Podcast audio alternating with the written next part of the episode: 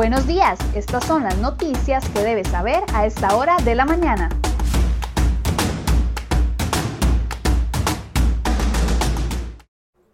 Lunes 18 de enero, muy buenos días. Muchas gracias por iniciar esta semana informándose con CR Hoy Noticias. Vamos de inmediato a ver las informaciones que hemos preparado para el día de hoy.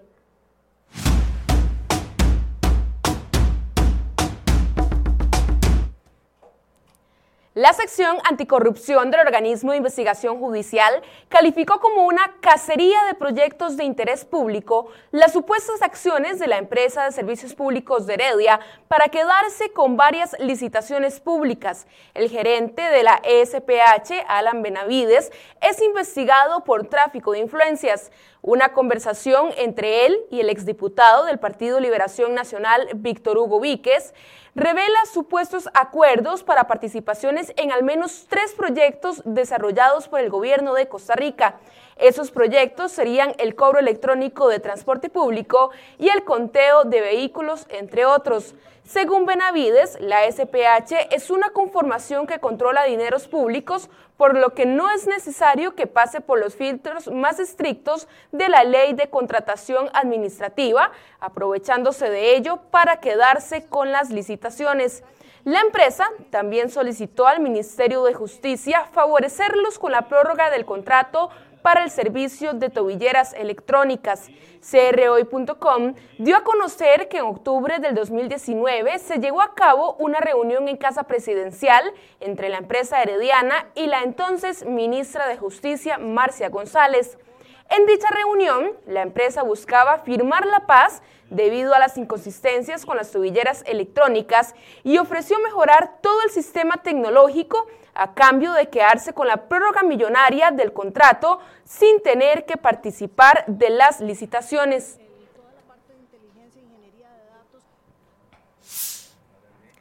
La directora del ámbito D de la reforma, de apellido Bocam, implicada en una supuesta red criminal que comete estafas desde la cárcel, fue movida de su cargo a uno mejor en sede administrativa. La oficina de prensa del Ministerio de Justicia y Paz confirmó que la mujer comenzará labores en la unidad de repartaciones del Instituto Nacional de Criminología en oficinas centrales de adaptación social. Bocam fue intervenida en su oficina por autoridades del organismo de investigación judicial. Según el director de la Policía Judicial, Walter Espinosa, la joven servidora penitenciaria habría facilitado movimientos internos a un privado de libertad identificado como Edwin Tencio Rodríguez, líder del clan criminal encargado de realizar estafas telefónicas desde prisión. En el caso también está vinculado el director general de ese centro, de apellido Pérez, quien estaba supuestamente enterado de todo lo acontecido con Tencio. La ministra de Justicia, Fiorella Salazar, mandó a ambos de vacaciones y según ella, se realizarían procesos administrativos para los dos sospechosos. Sin embargo, a la fecha no se sabe qué ocurrió.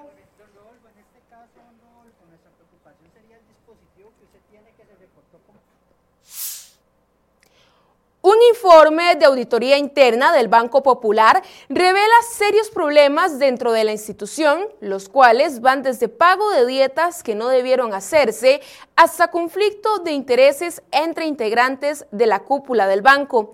Según el informe, todos los problemas revelados impactan en la eficiencia y eficacia de los procesos del banco, también en la estabilidad económica.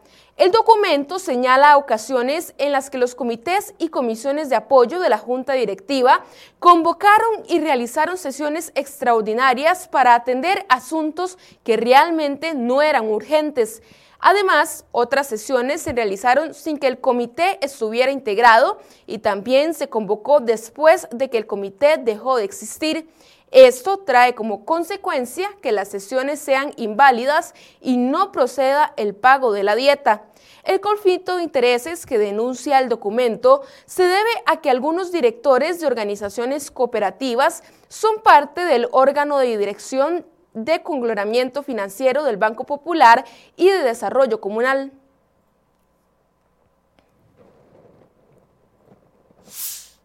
Y en un resumen de sucesos, un muerto y seis personas heridas dejó la noche y madrugada de este lunes. En el centro de Heredia, un joven de 21 años fue asesinado de un balazo en la cabeza durante una balacera. Además, tres hombres de 29, 30 y 36 años resultaron gravemente heridos tras ser atacados con armas en hechos que la policía investiga en Esparza, Siquirres y Paquera. Finalmente, tres personas resultaron también gravemente heridas al verse involucradas en accidentes de motocicleta en Upala y Golfito. Las identidades de las víctimas no trascendieron. En otras informaciones, un hombre y una mujer fallecieron y un adulto mayor de 60 años permanece delicado de salud, producto de un aparatoso accidente que se reportó en San Juan Norte, en Corralillo, en Cartago, este domingo. Al parecer, el vehículo en el que viajaban se salió de la vía y cayó a un precipicio. Unidades de bomberos y de la Cruz Roja que atendieron la escena confirmaron el fallecimiento de las dos personas. Y preste mucha atención porque solo durante este fin de semana el cuerpo de bomberos contabilizó siete incidentes de fuego en vehículos. Por esta razón, el cuerpo de bomberos recordó a los conductores la importancia de portar y saber utilizar el extintor. Las principales causas de fuego en vehículos son la falla en los sistemas eléctricos, el derrame de líquidos combustibles sobre superficies calientes y recalentamiento en los sistemas de frenos. Además, pasamos a otras informaciones porque indignante, así calificó María Céspedes la filtración de un video que circula en redes sociales en donde su hijo de 19 años está siendo atendido luego de sufrir un accidente con una varilla. Esto no se puede quedar así. A mi hijo fue al que grabaron, pero mañana puede ser cualquier persona y no puede ser. Vamos a llegar hasta las últimas instancias, expresó. Esta semana, la Caja Costarricense de Seguro Social abrió una investigación para determinar si el video fue grabado por el personal de salud del Hospital de Punta Arenas.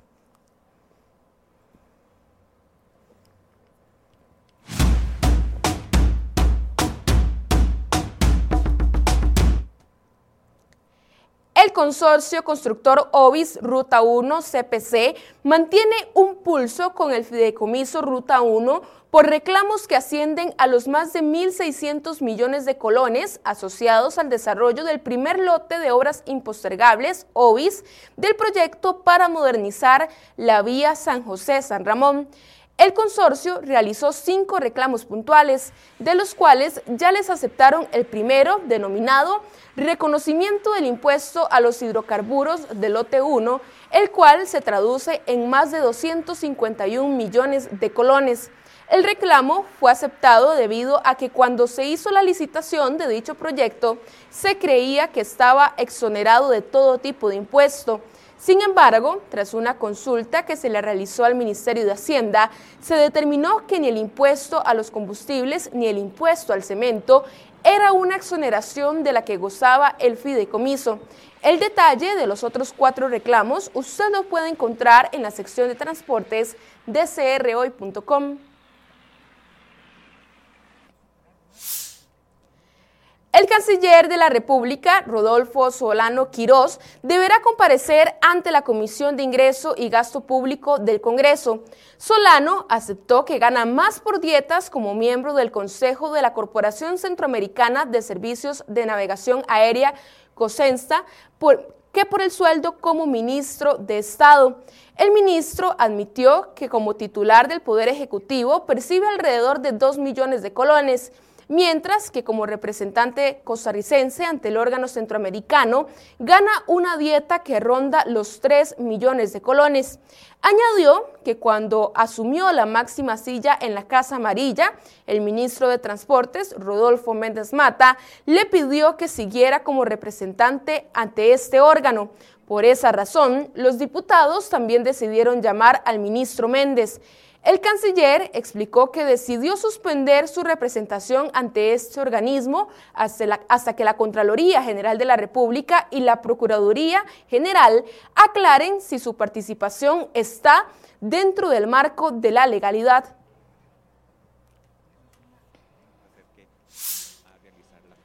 El gobierno del presidente Carlos Alvarado presentó al país en mayo del año pasado una cantidad falsa de trámites ante instituciones públicas que se simplificarían mediante la presentación de una declaración jurada.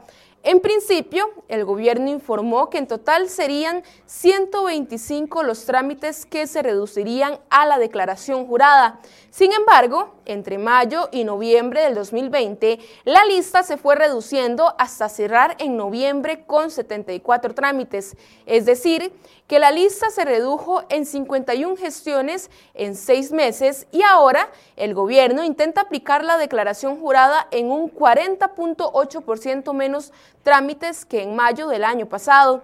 De acuerdo con información colgada en la página del MEIC, a julio, la cantidad ya se había reducido de 125 trámites a 89. En agosto pasó a 86, en septiembre aumentó a 87 y en octubre se redujo a 81 para caer en noviembre a 74. De ese total final, a diciembre pasado, se había ejecutado la declaración jurada en 54, es decir, en un 73% de los casos.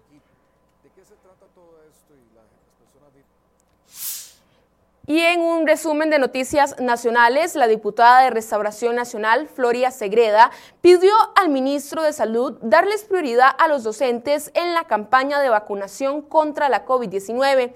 Segreda señaló que la UNICEF también ha hecho este llamado, ya que con esto contribuiría a protegerlos contra el virus, lo que haría posible que las clases sean presenciales sin ponerlos en riesgo a ellos y a sus familias. Además, la diputada Frangi Nicolás del Partido Liberación Nacional sigue presionando para que el gobierno convoque un proyecto de ley para, para, limitar los salarios de los altos jerarcas de la administración pública y eliminar sus gastos de representación. El proyecto pretende que los altos jerarcas del gobierno no ganen más que el presidente. Según la propuesta, las remuneraciones totales de los altos jerarcas no podrían superar por mes el equivalente a 20 salarios base de la categoría más baja de la escala de sueldos de la administración pública. Y funcionarios de alto rango que quieran postularse como candidatos a la presidencia o vicepresidencia de la República para las elecciones nacionales del año 2022 deben renunciar a sus cargos como máximo el 5 de febrero de este año. La normativa indica que dicha renuncia deberá realizarse 12 meses antes de la celebración de los comicios. Las elecciones nacionales se realizarán el domingo 6 de febrero del 2022. Y el gobierno de Carlos Alvarado le apuesta a condominios verticales y torres para viviendas de bien social. Según la actual administración, esta forma de construir no solo permite aprovechar mejor el espacio, sino que se generan mejores condiciones de vida para quienes habitan en ellas.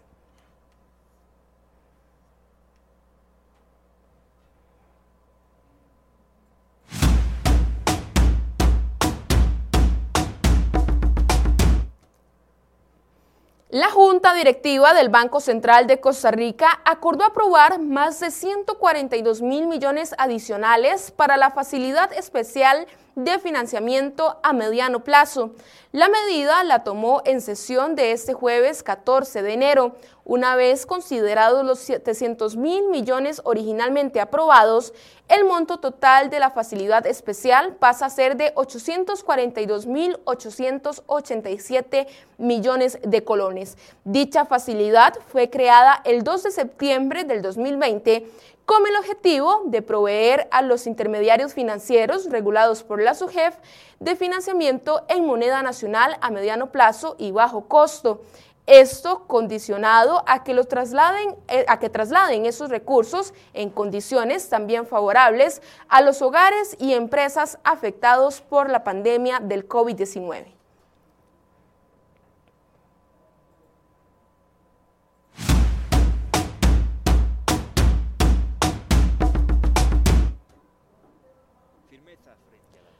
El ejército de Guatemala mantiene bloqueados a miles de migrantes procedentes de Honduras que penetraron ilegalmente en el país con el propósito de llegar a Estados Unidos. Esta es la primera gran caravana de migrantes hondureños del 2021 que caminan al norte con la esperanza de que el nuevo presidente Joe Biden los reciba como refugiados. Los soldados guatemaltecos han tenido sin éxito los múltiples intentos de la caravana de seguir adelante. La actuación de los policías ha sido muy criticada en las redes sociales y el gobierno de Honduras ha pedido una investigación sobre el, actuar del país vecino. Mientras tanto, en México, el ejército ha reforzado su presencia en el río Suchuate, frontera con Guatemala. El gobierno mexicano ha pedido al hondureño que contenga el flujo de migrantes y que en este contexto de pandemia aplique con rigor los protocolos migratorios y sanitarios. Las caravanas de migrantes se han fortalecido tras un año nefasto para toda la región centroamericana que ha sido golpeada por la pandemia y por dos poderosos huracanes.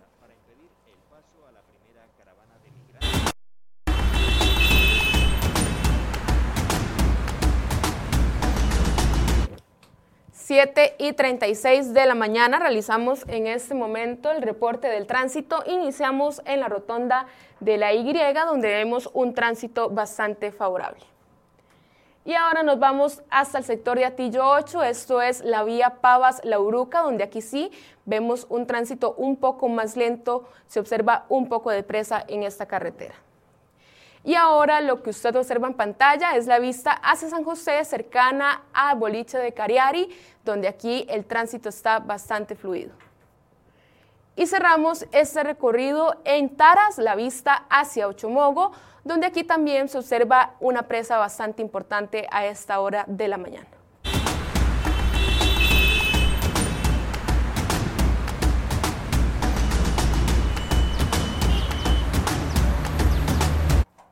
Finalizamos esta edición de CR Hoy Noticias. Muchas gracias por su compañía. Recuerde que a partir de las 8 de la mañana inicia la transmisión en vivo del programa Enfoques. Que tengan una excelente semana.